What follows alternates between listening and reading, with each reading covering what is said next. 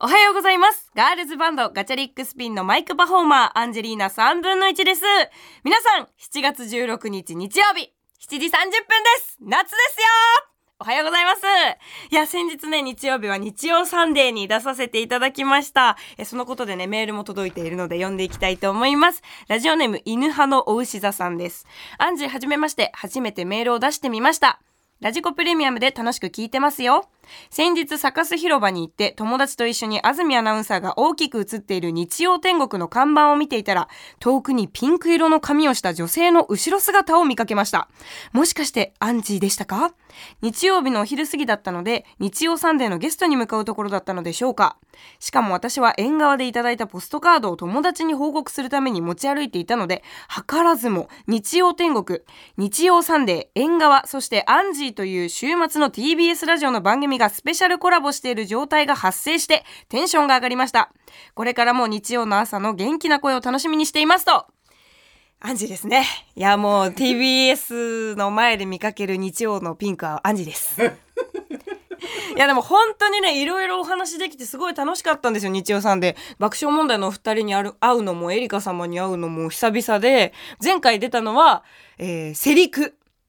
の時世界陸上の時に私出させてもらったんだけどその時に なんか世界陸上をセリクセリクってずっと呼んでるのに私漢字が読めなくてよりくよりくってずっと言ってて生放送大事故が起きてたんだけどずっと太田さんがなんかなんかはまんねえなって顔で私を見ててあれアンジもしかしてよりくそれセリクかな？って言われたのがすごい恥ずかしかった覚えとあとなんだっけなあの小田和正さんじゃなくてあれなんだっけ？小田裕二。小田裕二さんの印象って何がある？って言われた時に私心配ないさですよねって言ってそれ大西ライオンなって言われた。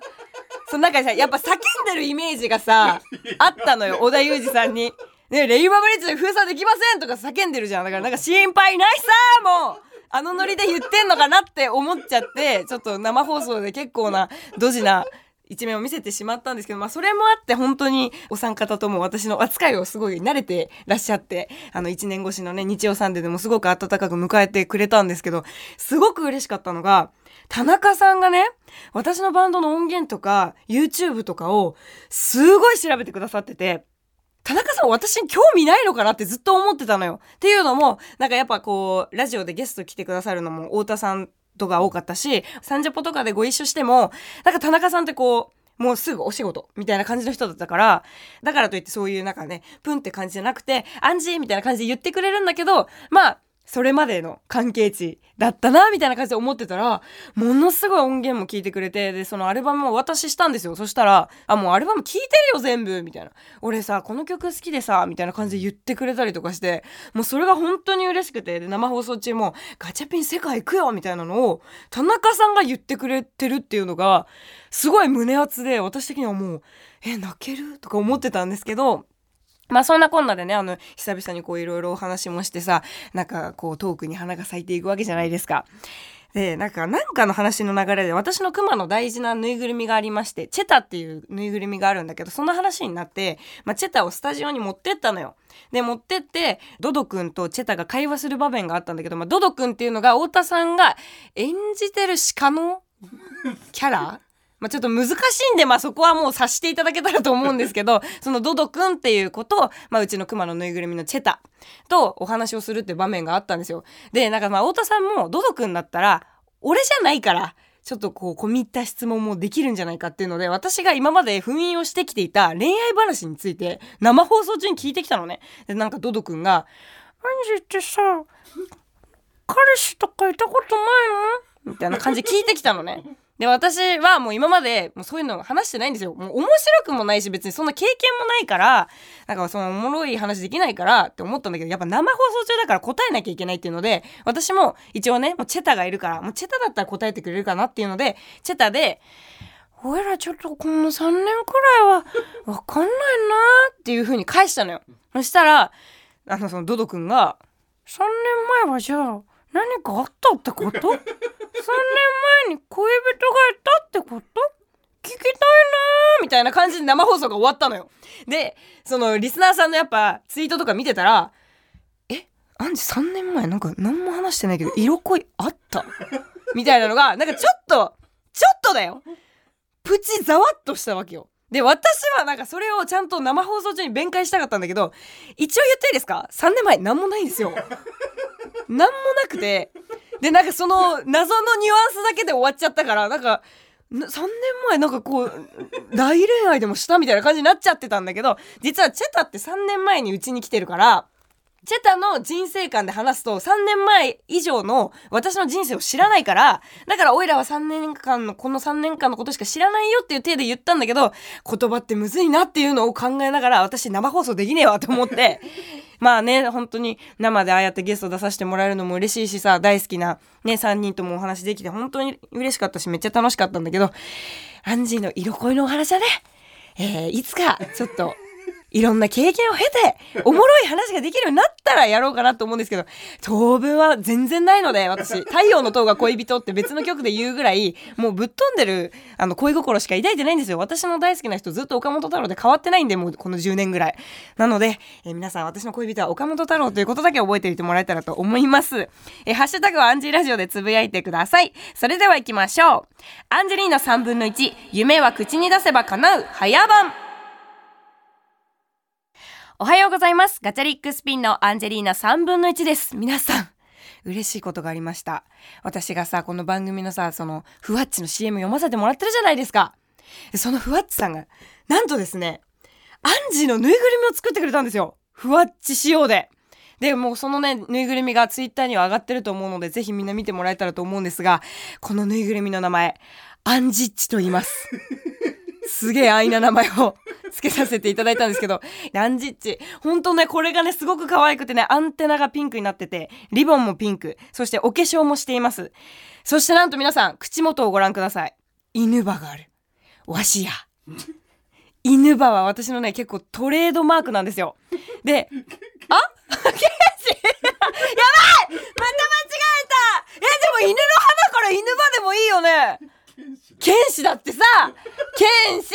剣士があるのよ。やば。メモにも取ってたのにまた間違えた。まあいいや。剣士がねあってね。で嬉しいことにあのふわっちのぬいぐるみってみんなニコニコしてるんだけどそのアンジッチに関しては他のふわっちのぬいぐるみとはまた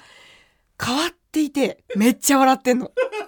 でアンジーってめっちゃ口でかいのね。でいつもあの顔の半分ぐらい口になるぐらい大笑いするんだけどそれがまあ、顔の半分まではないんだけど、アンジッチも。でも、本当にその再現をしてくれて、細かいところまでアンジンのことを意識してくれて作っています。あ、作っていますじゃない、作ってくれています。ありがとうございます、本当に。ちょっと犬歯の衝撃で、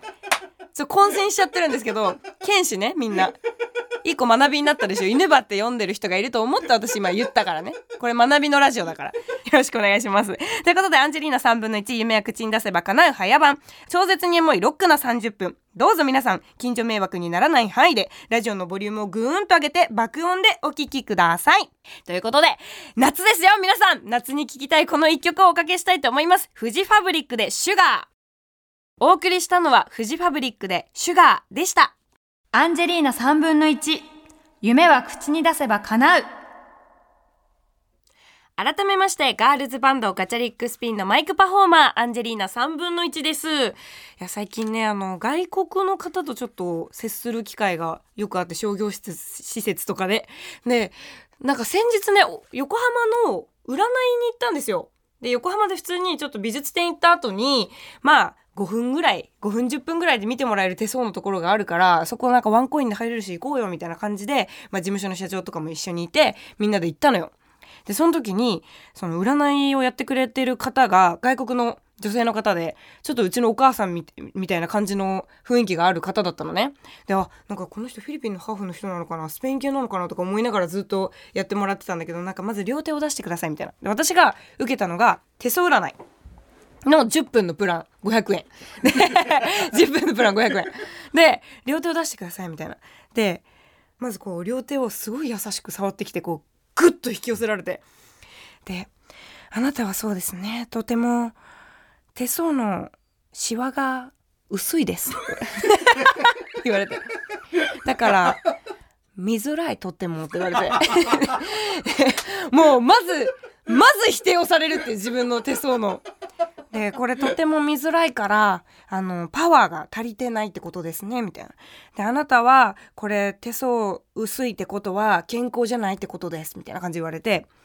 で、まず健康に気をつけてくださいって言われて、いや、わかりましたみたいな感じで言ってたら、まあこういろいろ見てくれるのよ。まあ現状のあなたは、と。あの担当直入に言うと、あなたは愛に飢えていますって言われて。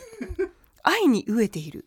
で、な、な、な、どういうことですか？みたいな感じで、私的には別に愛に飢えてるとかないから、もうね、スタッフチームとかもさ、本当によくしてくれて、もう超、愛でしかないのよ今の活動があるのは。だからえみたいな。愛に飢えてるとかそんなことないのになと思って。どういうことですか？みたいな感じで言ったら「お母さんですね」って言われて「お母さん？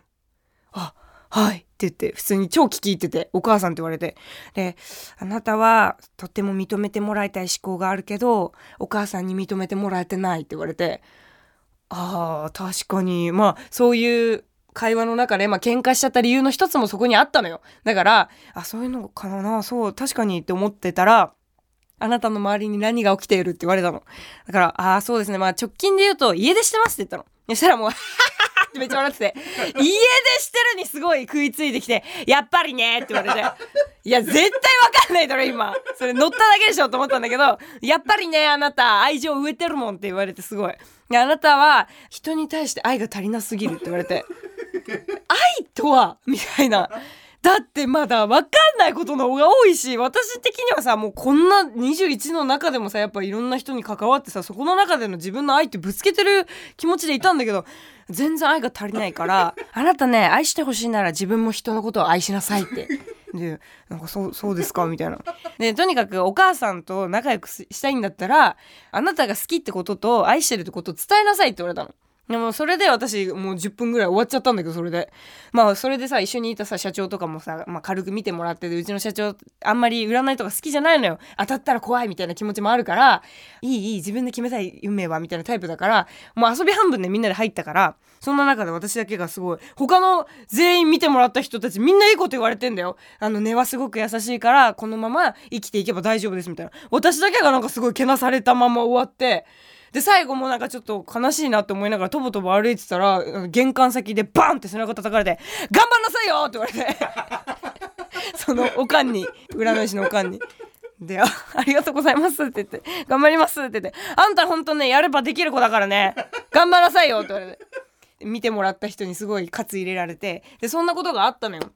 で、その後にね、その直近ぐらいで私、初めて赤すりに行ったんですよ。全然角度違う話になるんだけど。で、その赤すりが韓国式赤すりみたいな。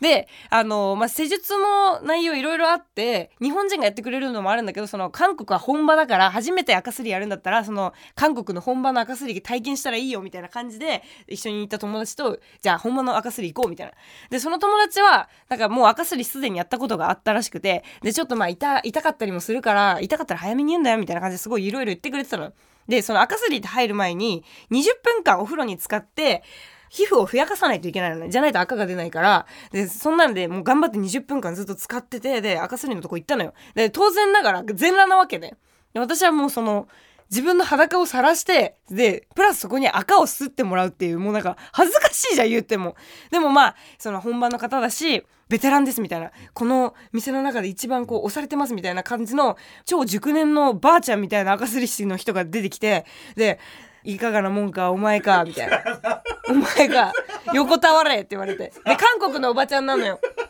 で私全裸で行ってんじゃん友達と二人ででお願いしますみたいな感じで言ってで名前はみたいな感じで言われて結構投げやりなのよ態度がで名前はって言われてまあまあ普通に名前言ってじゃあそこ横たわれって言われて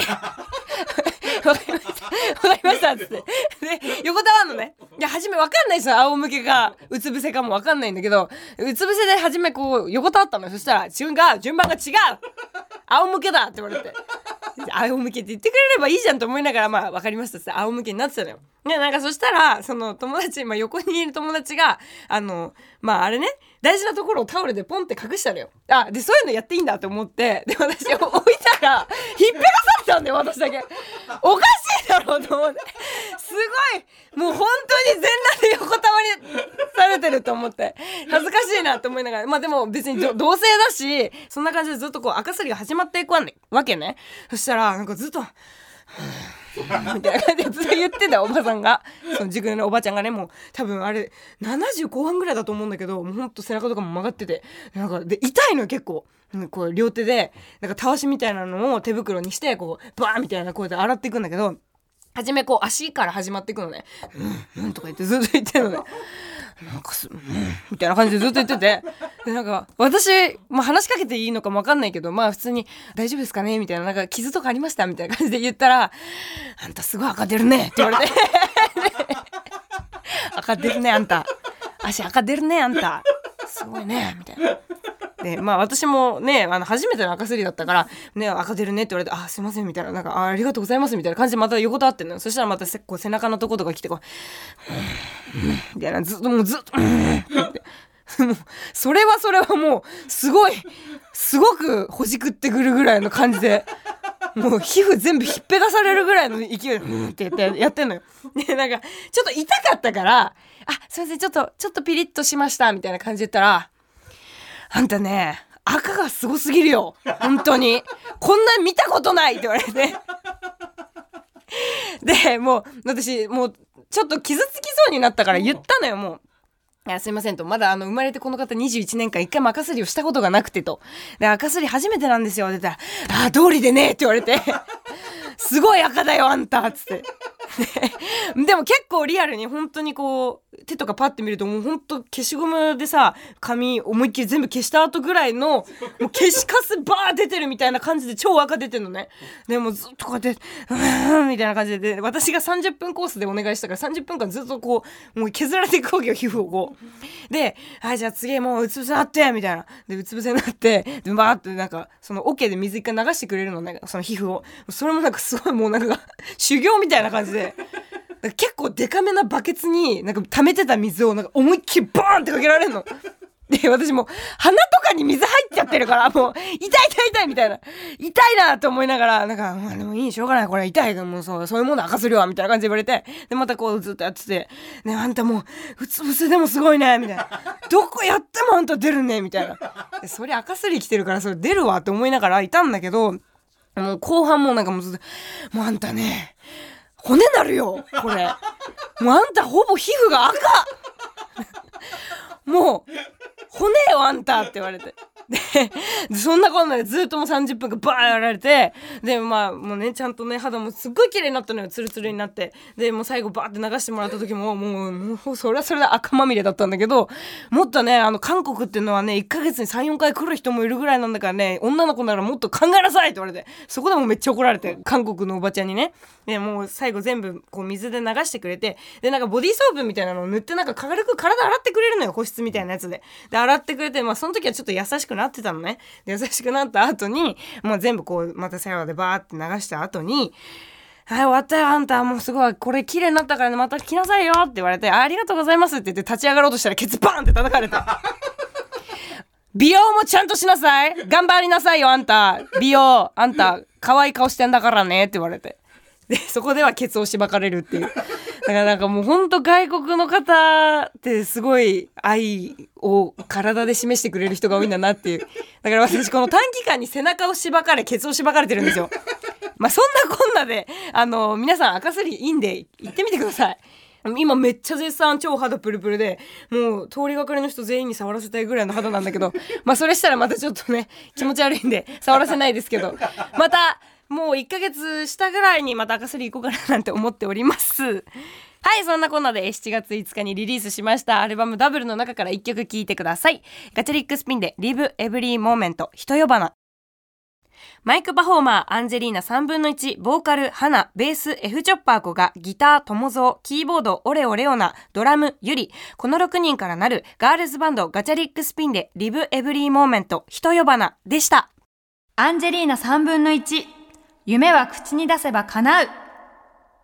アンジェリーナ3分の1、夢は口に出せば叶う、早番、あっという間にエンディングです。現在、ガチャリックスピンニューアルバムダブルが発売中です。その発売に伴いまして、7月23日には東京渋谷ストリームホールで、アルバムオールプレイプラスアルファというアルバムの曲が全曲聴けちゃう。そしてプラスアルファ、いろんな曲が聴けちゃう楽しいライブが、7月23日に渋谷ストリームホールで行われます。ぜひね、アルバムを聴いて、このライブ体感してもらえたらと思います。そして11月18日には日比谷野外大音楽堂でワンマンライブが開催決定しています。一人でも多くの方に私たちの音を届けられたらと思っています。どうぞよろしくお願いします。番組ではあなたからのメッセージをお待ちしています。あなたの自己紹介、ほうれん草、報告連絡相談、あなたの夢の話などなど何でも OK です。アドレスはかなうアットマーク tbs.co.jp かなうアットマーク tbs.co.jp かなうの綴りは k-a-n-a-u 夢が叶うのかなうです。番組で読まれた方には、かわいいかわいい番組ステッカーに私のサインを入れてプレゼントします。